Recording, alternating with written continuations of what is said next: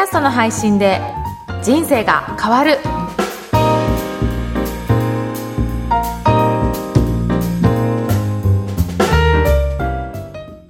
こんにちは、小ラボの岡田です。こんにちは上田です岡田さん今日もよろしくお願いしますよろしくお願いします。今日のテーマはいかがいたしますか？はい、今回は次の10年はスクリーンレスの時代というテーマでお届けしようと思います。はいはい。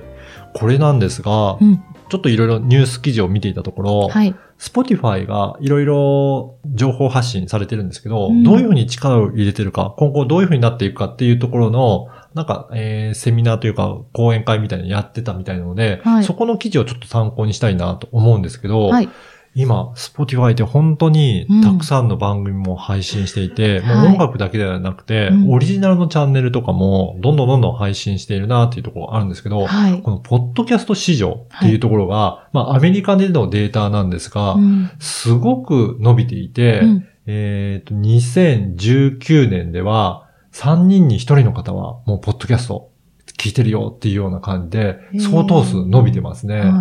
はいで、4年間の成長率が65%えーを超えて、で、広告収入が6億8000万ドルというふうに、相当な広告収入もアメリカでは売り上げているので、はい。もう、ポッドキャストで広告を出すっていうのがかなり当たり前のような感じになってるんだなっていうのがあるんですよね。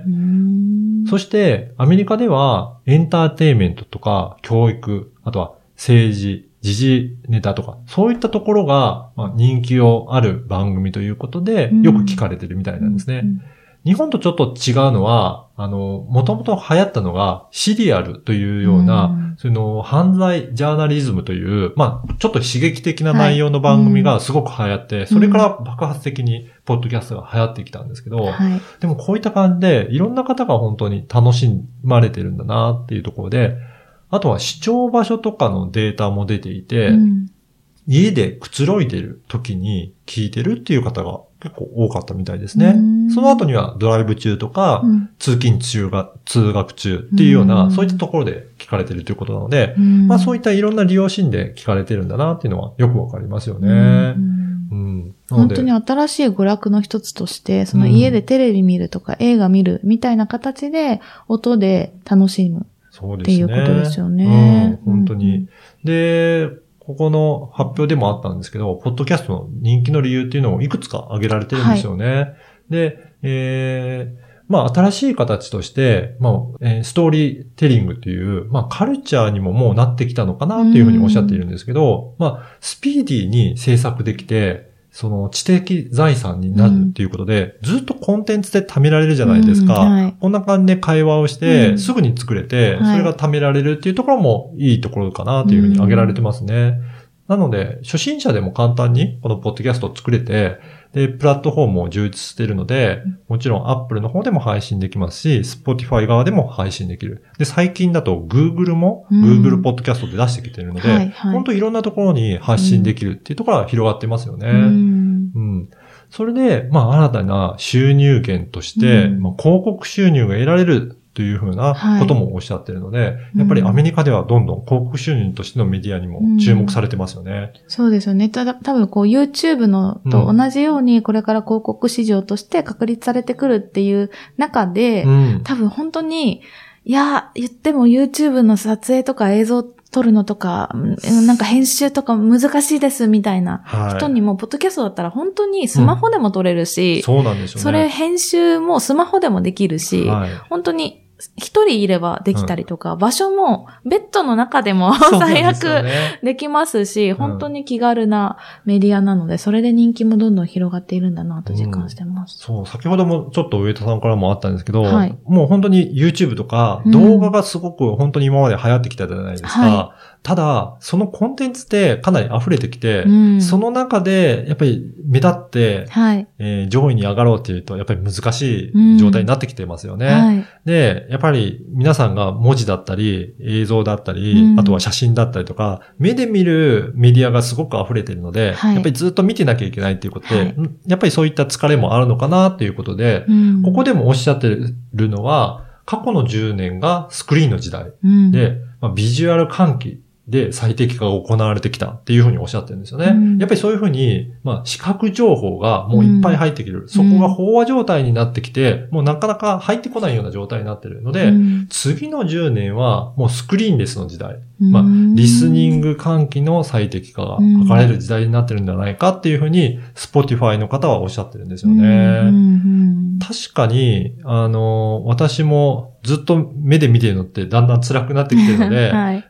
通勤中はどちらかというと、ポッドキャストの音声にしてますね。うんうんあと、家庭では、あの、OK Google とかで有名なはい。スマートスピーカーも普及がだんだん進んできて、はい。声で、えー操作したりとか、うん。それで声で答えてもらうっていうようなこともうん進んできているので、はい。だんだん世の中音声がどんどんどんどん普及してくるのかなっていうのは、そんな傾向も見えるかなと思いますね。うんうん。うんあの、中国人の方でめちゃくちゃ仕事できる方がもう全部音声で、あの、メッセージを スマホに入れてて、はあ。なんか音声って本当に早い。はいあ、の、情報を得るのもだし、アウトプットするのも早いし、そうですよね。なんかすごく手軽なうん情報収集、アウトプットできる場なんだなっていうのは思います。そうですね。うんあの、結局は、あの、キーボードで入力するよりも、はい。喋っちゃった方が早いので、うん。多分そういった方がどんどんどんどん増えてきて、うん。もう喋る速さで全部アウトプットもしていって、うんう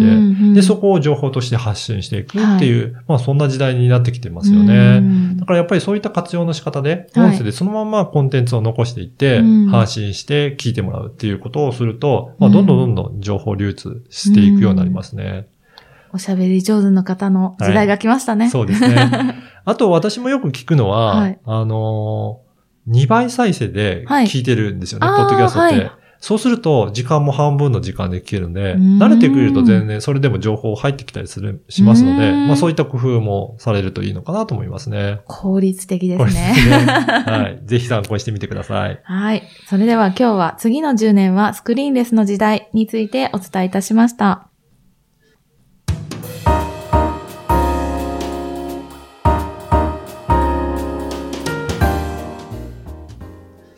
続いてはおすすめのポッドキャストのコーナーです。今回ご紹介する番組は何でしょうか？今回は、開運セラピー、生き方のセンスの磨き方という、えー番組で、これははい雑誌の L ですかね？はい。の提供でお送りしている番組ですね。うんうん、あの、ELLE の L ですね。そうですねんうんうんあのーこういった雑誌の作ってる会社さんも、はい。やっぱり SNS だったり、うんこのポッドキャストというようなラジオ番組だったり、いろいろなメディアを活用されてるんだなっていうのがよくわかりますよね。はい。うん、この番組も、えーまあ、個人鑑定2000人待ちというような、すごい人気の、えー毒舌スピリチュアルヒー。ラーの方が、はい。パーソナリティを務めて、はい。それでいろいろなこともお話しされてるんですよね。うんうん直近では、あの、星座ごとのうん。2020年どういうふうな年になるのかっていうような、あの、解説もされたりとか、うん。やっぱり女性が好きそうな話題をいろいろ提供されてるのかなっていうふうに感じますね。うん。うんあと、あれなんですね。ダイエットを提案する美容家の方もはい一。緒に発信しているんですね。そうですね。はい。そういった感じで、この番組もはい2019年必聴ポッドキャスト番組ということで、これも選ばれてる番組なんですよへね。ーで、私もそこの中からなんか面白いのないのかなというふうに探してた時に、はい。たまたまこの番組見つけていろいろ聞いてたら、あ、なんかこれ面白そうな番組だなっていうふううんにちょっと聞き続けていますね。うんうん。え、岡田さんもこういうなんか、これって結構女性目線だなって今思ったんですけど、はい。岡田さんもこういう、こういうといううか、んうん。番組なんかもう本当にうん音声番組いろいろな種類聞いてますね。いなんかその中の一つにちょっと入れてみました。へーはい。たまにはこういうのもいいかなと思って。うん。まあいろんな方向性で聞けるのが音声番組のところのいいかなと思いますね。うんうんどちらかというともう聞き流しながらうん聞いて、ちょっと気になるところを、ま、あの、もう一回聞いてみるとか、うんまあそんな聞き方をしてます。ううんん。どうですかね？女性目線で見るとこういった、あの、普通は雑誌で見るようなことが、はい音声ではい届けられるっていうのはどうですかね、あなんかこの二人のや、うんきっとやりとりを、あの、まあ、音で聞けるので、うんその二人のやりとりをこうそばで聞いてるような、はい。こうな、雑誌のし紙面で文字で見るよりうんも、二、人のことを近しく感じるような気がして、うんあの、なんか、またこう愛着というか、そうね。共感性が出るんじゃないかなって今思って伺ってました。はい。うんぜひ、こういった番組をチェックしていただければなと思います。はい。それでは、今日は、開運セラピー生き方のセンスの磨き方 by L をご紹介いたしました。この番組のご感想、ご質問はツイッターでも受け付けています。ハッシュタグ、ポッドキャスト人生でツイートをお願いいたします。岡田さん、今日はありがとうございました。ありがとうございました。